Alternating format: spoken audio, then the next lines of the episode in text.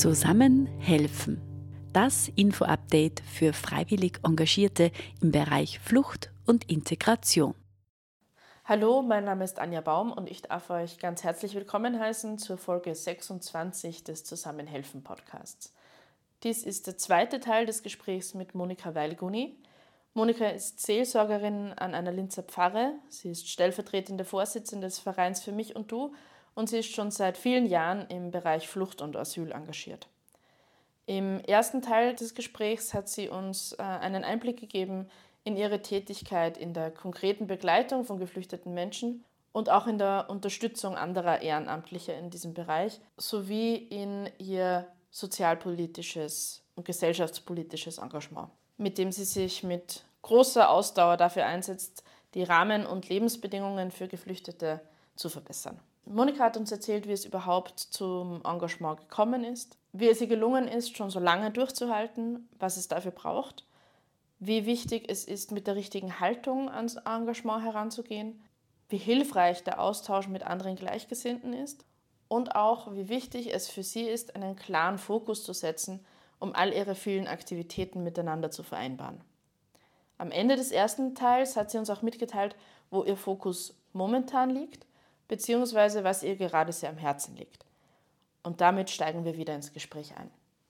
In den Pfarrgemeinden das Thema wachzuhalten, auch gesellschaftspolitisch das Thema wachzuhalten.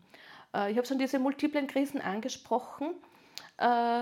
Ich glaube, ähm, wir müssen sehr achtsam sein in der derzeitigen Situation, dass äh, unsere Gesellschaft sich nicht auseinanderdividiert. Es äh, ist überhaupt nicht zielführend für ein gutes Miteinander und für das stehe ich und für das trete ich immer wieder ein. Ähm, für so ein gutes Miteinander ist es nicht zielführend, auseinander zu dividieren, ähm, zu differenzieren und äh, die Neiddebatte zu schüren. Natürlich, äh, die äh, Armutsbetroffenen äh, sind mehr geworden. Ich begleite auch Ehrenamtliche, die Lebensmittelgutscheine an armutsgefährdete Menschen austeilen. Also ich sehe auch das. Ja. Aber dabei zu unterscheiden zwischen den guten Armutsgefährdeten, die eine österreichische Staatsbürgerschaft haben, und denen, äh, von denen man sagt, ja, die sind ja nur gekommen, um in unser Sozialsystem einzuwandern, das halte ich für gefährlich. Und dem gilt es entgegenzuwirken. Und das ist schon auch ein Fokus, wo ich nicht müde werde, darüber zu sprechen, wo ich nicht müde werde, in den Kreisen, wo ich das auch verbreiten kann, auch kritisch anzusprechen. Und das braucht es, glaube ich, in Zeiten wie diesen immer mehr, diese Sensibilisierung. Ja, wir haben multiple Krisen, aber dabei gilt es auch, die Menschen auf der Flucht nicht zu vergessen, weil ich bin davon überzeugt, dieses Thema wird uns noch länger begleiten. Aber wenn es jetzt medial in den Hintergrund gerückt ist, ja, äh, dieses Thema wird uns noch länger begleiten und äh, unser Zusammenleben in Österreich, in Europa wird nur funktionieren, wenn wir uns auf eine multikulturelle, weltoffene, multireligiöse Gesellschaft verständigen können. Ohne dem wird es nicht gehen. Ich erinnere mich daran, dass 2016, 17 junge Männer, die eine Ausbildung im Bereich der Altenfachbetreuung begonnen haben, abgeschoben wurden. Heute würden wir sie dringend brauchen. Und dass man da verkürzt äh, in der Debatte momentan äh, agiert und auch eben diese Neiddebatte schürt, das kann ich nicht verstehen und dem gilt es auch entgegenzuwirken. Wenn wir jetzt gerade von schwierigen Debatten sprechen, es tut sich ja auch in Linz gerade wieder einiges und die Wogen gehen wieder hoch. Im ehemaligen Ibis Hotel am Hauptbahnhof. Das ist umgewandelt worden zu einem Quartier für Geflüchtete. Da sind einige Menschen sehr deutlich dagegen ähm, und es gibt sehr laute Stimmen dagegen.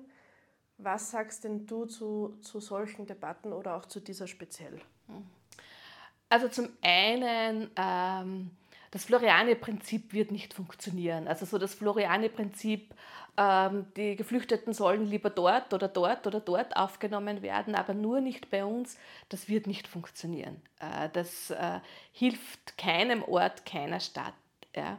Äh, Linz hat Erfahrung, hat Know-how in der Aufnahme von geflüchteten Menschen. Worin? In kleinen Quartieren, in überschaubaren Quartieren.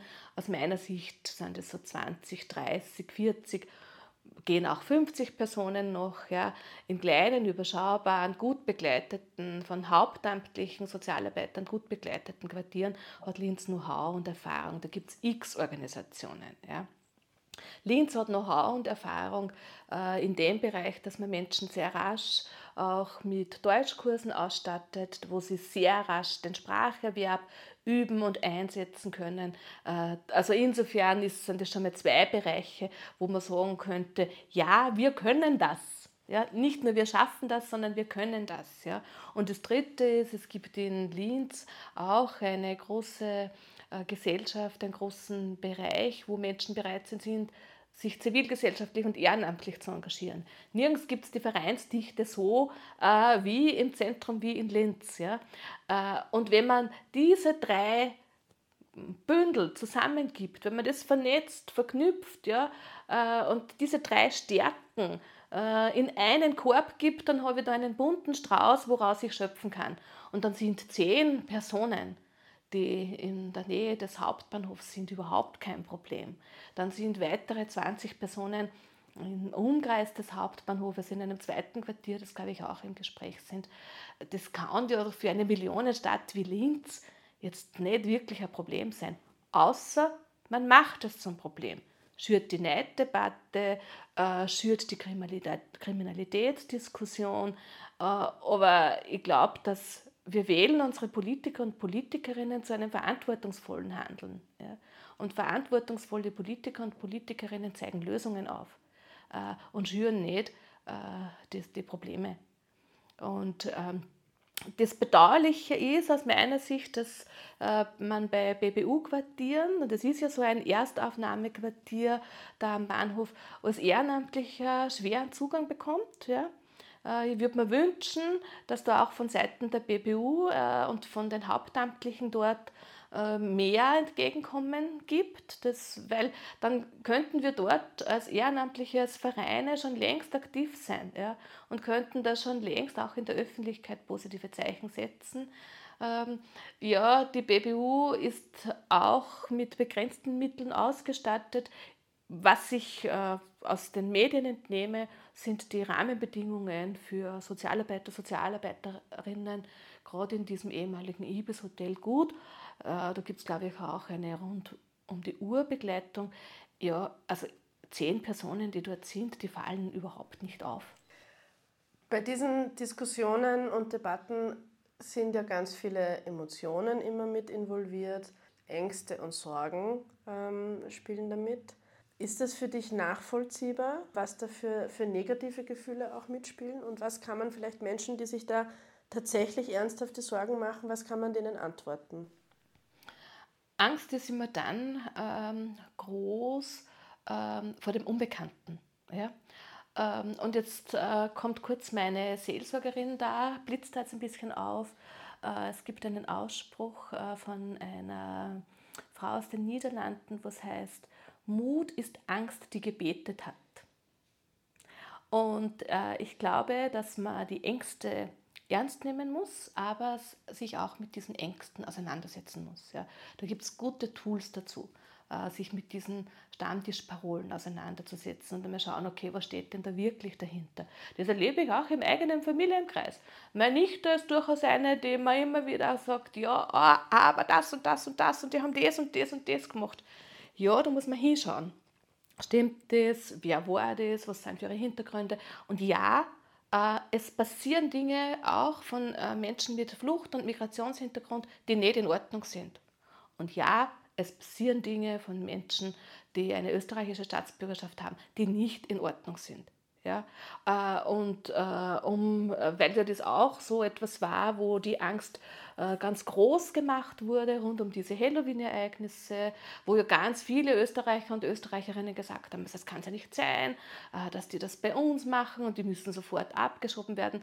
Ja, da muss man schon auf das dahinterliegende Problem schauen. Das ist ein Jugendkulturproblem. Ja? In einem Jugendzentrum, in einem kirchlichen Jugendzentrum äh, hier bei uns in der Stadt, wo ich auch in engen Kontakt mit den äh, Jugendleiterinnen dort bin, die haben ganz konkret mit diesen Jugendlichen dann auch gearbeitet, Interviews geführt. Warum warst du dort? Was hat die dort äh, motiviert, was hat die abgeschreckt, warum bist du nicht früher weggegangen, warum bist du geblieben. Und da sind ganz viele tiefliegende ähm, Probleme von Jugendlichen, die in einer Identitätsfindung sind, die schon so viel gesehen haben in ihrem Leben, äh, dass sie eben vor manchem nicht zurückgeschreckt sind. Ja. Das Jugendzentrum, also die äh, Sozialarbeiter haben dort dann auch die Menschen zu Gericht begleitet zum Beispiel, was ganz klar aufzeigt, da braucht es eben diese professionelle Begleitung. Ja. Also hinschauen, Hintergründe ähm, äh, erforschen, sie nicht mit Pauschalverurteilungen auseinandersetzen und was auch die Angst nimmt, ist die persönliche Begegnung. Ich habe das immer wieder erlebt, äh, jetzt stark in St. Georgen an der Gusenach, äh, wo ich eben lebe, wenn die Menschen an einem Tisch sitzen, äh, wenn man da ein bisschen ins Gespräch kommt mit Händen und Füßen, dann bekommt man etwas mit von den jeweiligen Lebensrealitäten und dann ist die Angst rasch auch verflogen. Ja. Ich kann mich erinnern, als seinerzeit 2016 in einem kleinen Ort im Mühlviertel im Winter ein Quartier eröffnet wurde. Da ist der Bürgermeister von diesem Ort mit den neu angekommenen durch den Adventmarkt gegangen und es war Türöffner. Da waren dann die, äh, sind die Frauen irgendwie draufgekommen, ma ja, die brauchen doch eine Hauben und haben dann die Hauben hingebracht und haben sich kennengelernt. Ja. Manche von diesen äh, Haubenspenderinnen sind heute noch mit ihnen in Kontakt haben dann auch schmerzlich Abschied nehmen müssen, weil die sind nicht in dem kleinen Ort im Mühlviertel geblieben, sind woanders hingegangen. Also diese Angst, glaube ich, äh, wird geschürt. Angst kann genommen werden, wenn man sich damit beschäftigt, auseinandersetzt, sie nicht unter den Teppich kehrt und konkrete Begegnungen nehmen die Angst. Wenn wir jetzt weggehen von der Angst mhm. äh, zum positiven Miteinander, zum guten Zusammenleben, du hast jetzt schon einige Beispiele genannt, aber was würdest du raten? Was ist deine Idee? Was braucht es, um die Lage zu verbessern, um auf diese multikulturelle, multireligiöse Gesellschaft gut hinzuarbeiten? Mhm. Da braucht es konsumfreie Räume, wo dieses Miteinander geübt werden kann.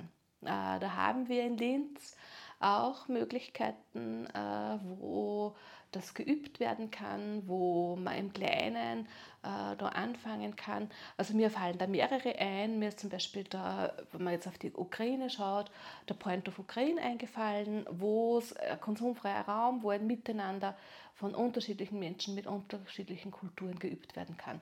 Sacopoleno ist für mich äh, so ein Ort, ein konsumfreier Raum, äh, wo Menschen nicht nur Beratung und Unterstützung bekommen und Deutsch lernen können, sondern wo auch dieses ähm, Miteinander unterschiedlicher Kulturen konkret gelebt und geübt werden kann.